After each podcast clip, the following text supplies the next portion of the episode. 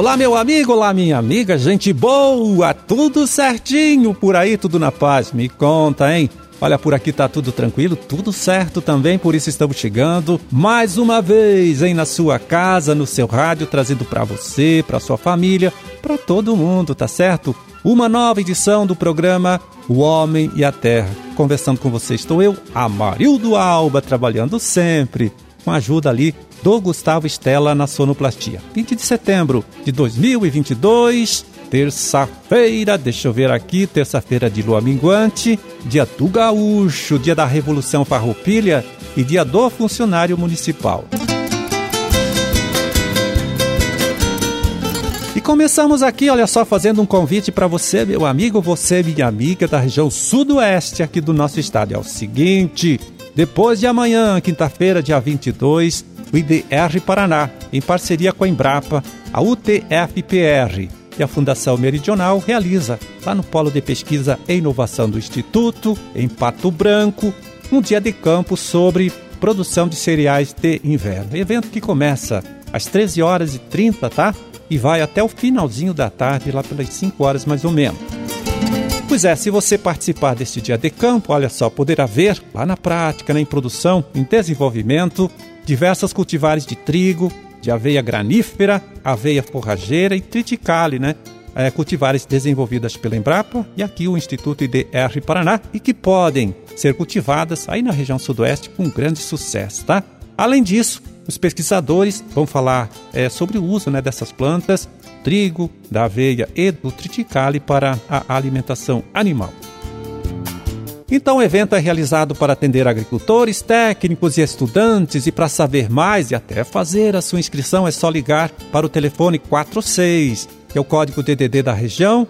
E o número do telefone, vai lá, anote: 3213 1140. Mas se você sabe chegar lá no polo de pesquisa, né, aonde vai acontecer o dia de campo, também pode ir direto, tá? Sem fazer a inscrição, que será bem recebido pelos pesquisadores, tanto aqui do nosso instituto quanto da Embrapa e da UTFPR.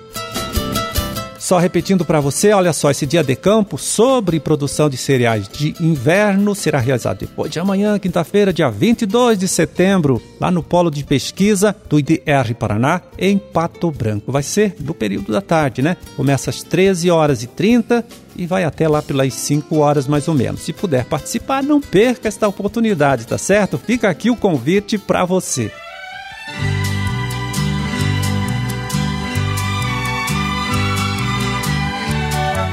É, falamos aí desse dia de campo sobre produção de cereais de inverno, né? Trigo, cevada, aveia, triticale. E só para você entender por que os pesquisadores estão fazendo todo esse esforço né, para debater o assunto com agricultores, também técnicos, eu pego aqui alguns dados de nossa realidade agropecuária, realidade agropecuária aqui do Paraná, divulgados pelos próprios técnicos.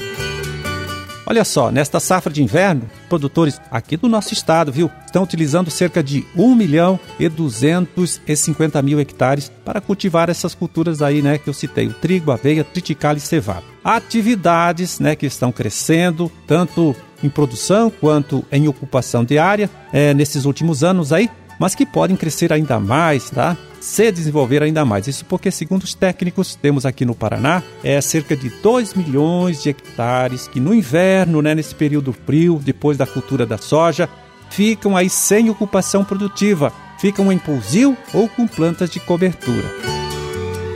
Como disse, é em razão disso tudo aí que os pesquisadores vêm trabalhando, né, realizando esses eventos técnicos para mostrar aos agricultores as opções de cultivares e as tecnologias, hein, que eles podem adotar para investir nessas culturas, né? Trigo, aveia, triticale e cevada, e com isso ocupar o solo ocioso no inverno e ganhar dinheiro também nesse período mais frio do ano. Uma boa ideia, hein?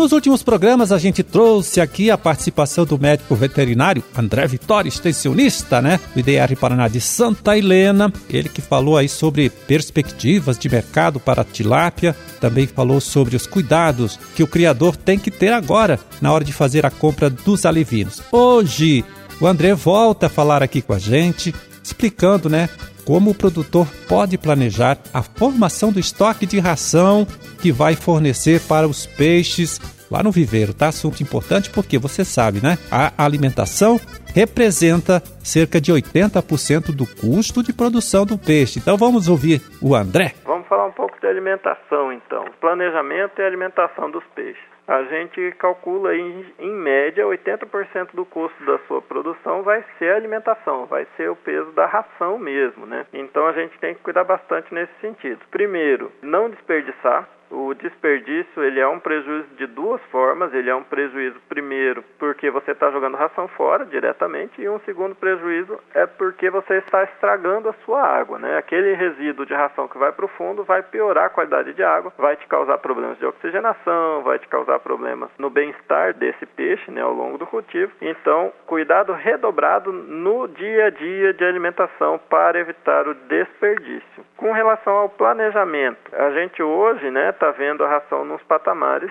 que nunca chegou, né? Está tudo muito caro, ração caro. É, os grãos estão com um preço bem alto e a previsão não é de baixa, é de continuar subindo ainda mais um pouco, pelo menos até a próxima safra de verão, né? Então, quem puder fazer compras coletivas com vizinhos para baratear um pouco custo, conseguir uma margem de negociação melhor, ou quem puder fazer um estoque quando tiver a capacidade ou fizer um custeio, por exemplo, no banco, compre uma quantidade de ração um pouco maior, que a tendência não é de baixa no custo da alimentação, a tendência é de alta. Então, quem pode fazer esse planejamento vai gerar uma economia no seu lote, você vai poder comprar uma ração melhor com preço um pouco menor, que é, um, do ponto de vista de viabilidade, o melhor dos cenários. Nós ouvimos aí o médico veterinário André Vitório, extensionista hein, do IDR Paraná de Santa Helena. Ele que falou sobre a importância viu, do produtor de peixes evitar o desperdício de ração no viveiro e também fazer um bom planejamento é, para a formação do estoque de alimento que ele vai usar durante todo o ciclo de criação desses peixes aí, né? especialmente da tilápia, que é o peixe mais criado aqui em nosso estado, aqui no Paraná.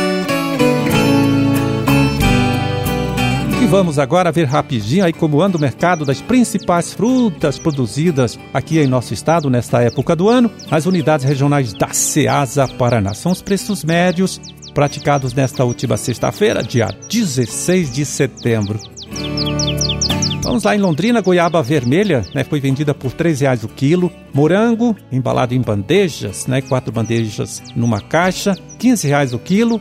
E abacate da variedade Margarida, mais plantado lá na região, né, da região de Londrina, R$ 58,00 a caixa com 23 quilos, o que dá aí R$ 2,52 o quilo. Na Seasa de Curitiba, banana caturra climatizada a preço médio de R$ 70,00 a caixa com 20 quilos, pêssego R$ 7,10 o quilo e tangerina poncã, caminha aí para o final da safra, já está quase acabando, né? É, tangerina poncã média, né? R$ 50,00 a caixa com 20 quilos. Na Seasa de Maringá, abacaxi pérola, R$ 3,60 o quilo. Laranja pera média, R$ 38,00 a caixa com 23 quilos. Maracujá azedo, R$ 9,10 o quilo. E uva benitaca, também a uva Brasil, R$ 8,28 o quilo.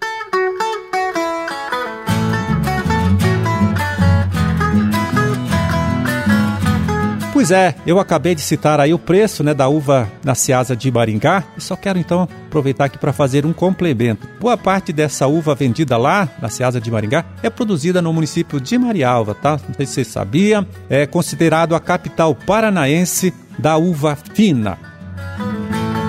Cerca de 700 famílias estão envolvidas com a cultura lá no município, né? Que ocupa uma área bem expressiva. Veja lá, cerca de 570 hectares. As principais cultivares são a Benitaca, a Brasil, Rubi e Itália.